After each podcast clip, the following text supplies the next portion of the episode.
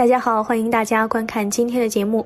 最近，小编在网上看到了这么一个有趣的问题，有位师兄发出了这样一个疑问：经常看到各种学佛师兄获得某某殊胜的感应，但是自己学佛多年却从未有过任何的感应出现，到底是这些师兄们都在骗人呢，还是我学佛不精？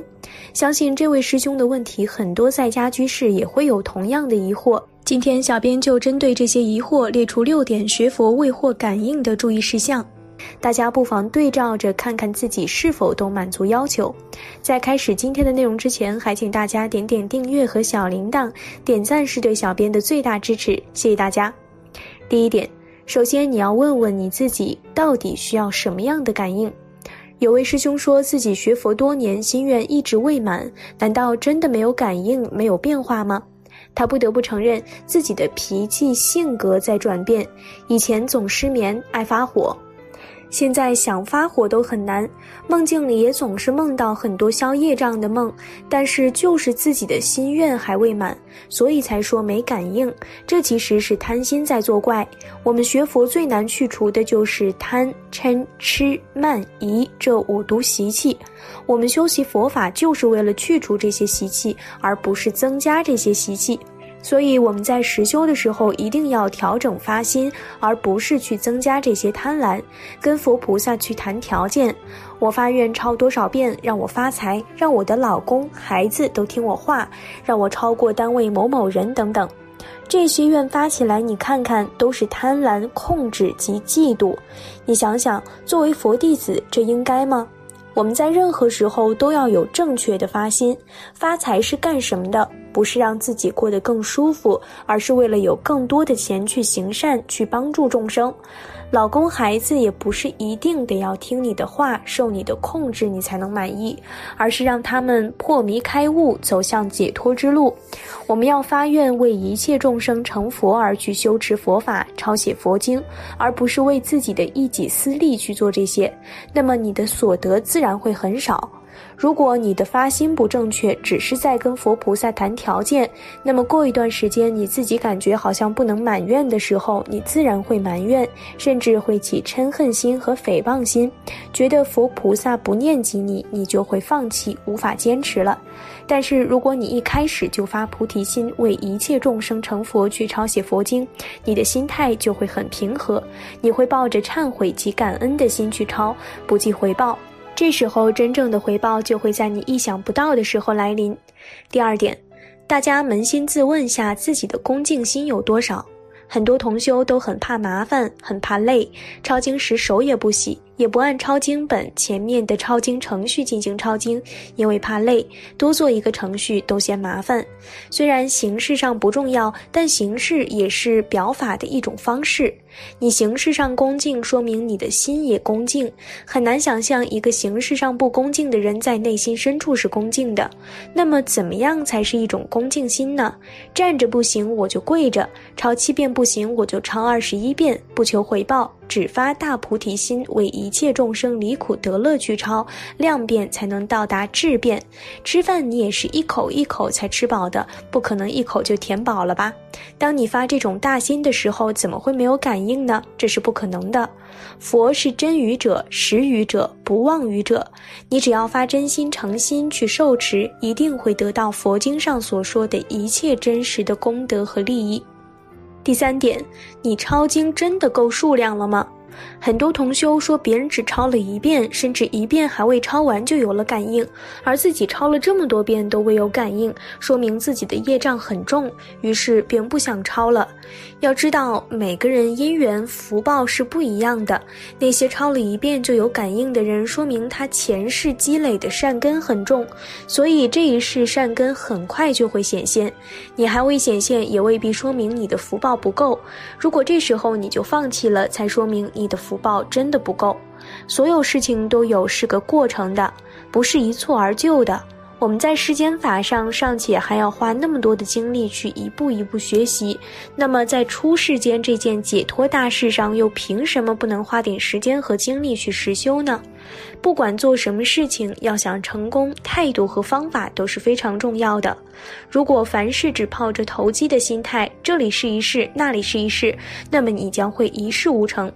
第四点，请在抄经过程中修持禅定，保持觉知。很多人认为禅定很高深，认为一定要正儿八经坐在那儿打个坐，一坐坐几个小时，那是禅修。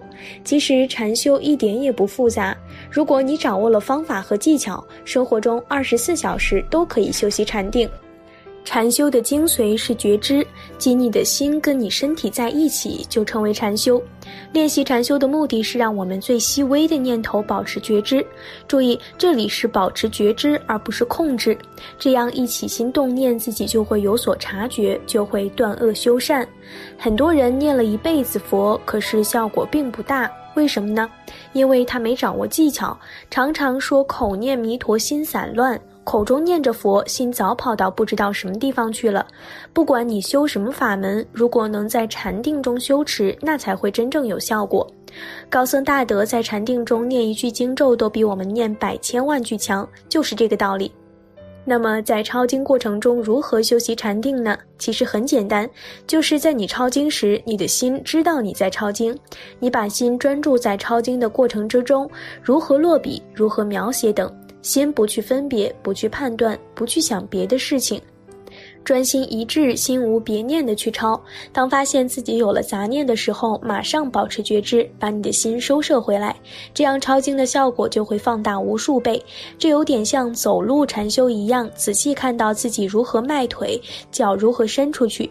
你只要看到就好了，心不要去做判断，不要想这是好还是坏，心只要专注在走路上面就可以了。真正升起利益众生的心，就是在修布施；发觉自己不好的念头，当下忏悔，就是在持戒；忏悔之后发愿一定要改正自己的恶习，这就是在修忍辱。当你每一次去这样做的时候，就是一次精进；每一次精进，就是在提高自己的智慧。这就是修智慧波罗蜜了。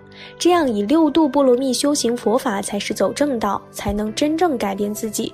佛法的真谛是慈悲和空性，自净其意，远离一切相，而不是凡事先想着自己会不会受伤害。因为害怕自己被干扰、被冤亲债主害，才要修法回向他们远离自己。这样的发心，你们觉得冤亲债主会原谅你吗？我们应该知道慈悲心是什么。即便这些众生会伤害我们，但是为了利益他们，我宁愿自己受到伤害，也要利益他们。这才是佛法的宗旨。第五点，你有没有持戒？有没有断恶？持戒就像是个变压器。同样做一件善事，持戒好的人会获福恩倍。打个简单的比喻。你每天积福做功德，就像不断往水杯里注水。但是如果你不持戒，等于水杯漏了一个洞。如果你漏的比注入的还多，你说你的转变会有多大？你的感应又会有多大呢？第六点，你有没有养成串习，不间断的去做？串习就是反复经常做一件小善，只要长期不断串习，就可以积成一件大善。这个过程可能还有一定的累加放大效应。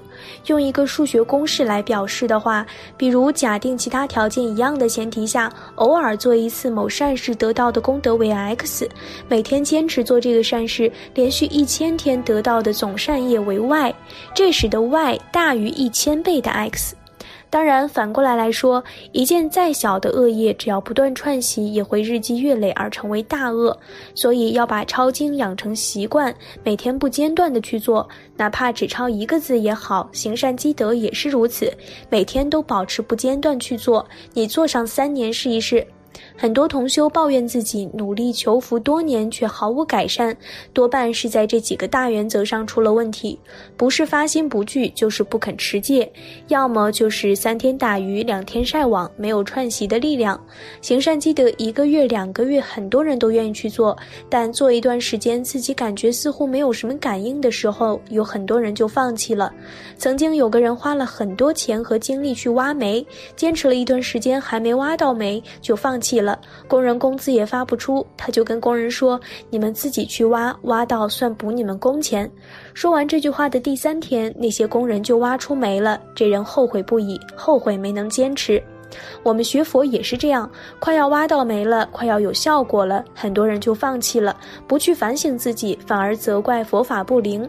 你自己想想，你今天这里挖一口井，明天那里挖一口井，都是挖到一半就放弃不挖了，怎么可能会有水喝呢？《太上感应篇》里曾说到：“夫心起于善，善虽未为，而吉神已随之。日行一善，则每天有一吉神随身；一年则有三百六十五位吉神随身。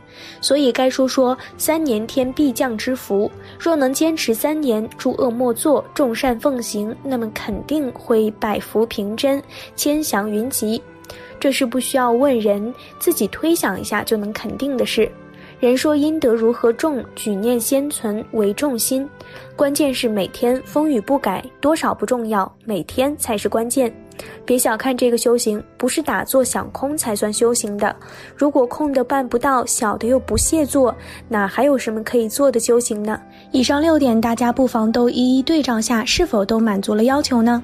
如果上述六点都没有做到，又谈何念经无感应呢？应当好好反省自身才是。好了，今天的内容就和大家分享到这儿了，期待大家在下方评论区留下自己的感悟。那我们下期节目再见。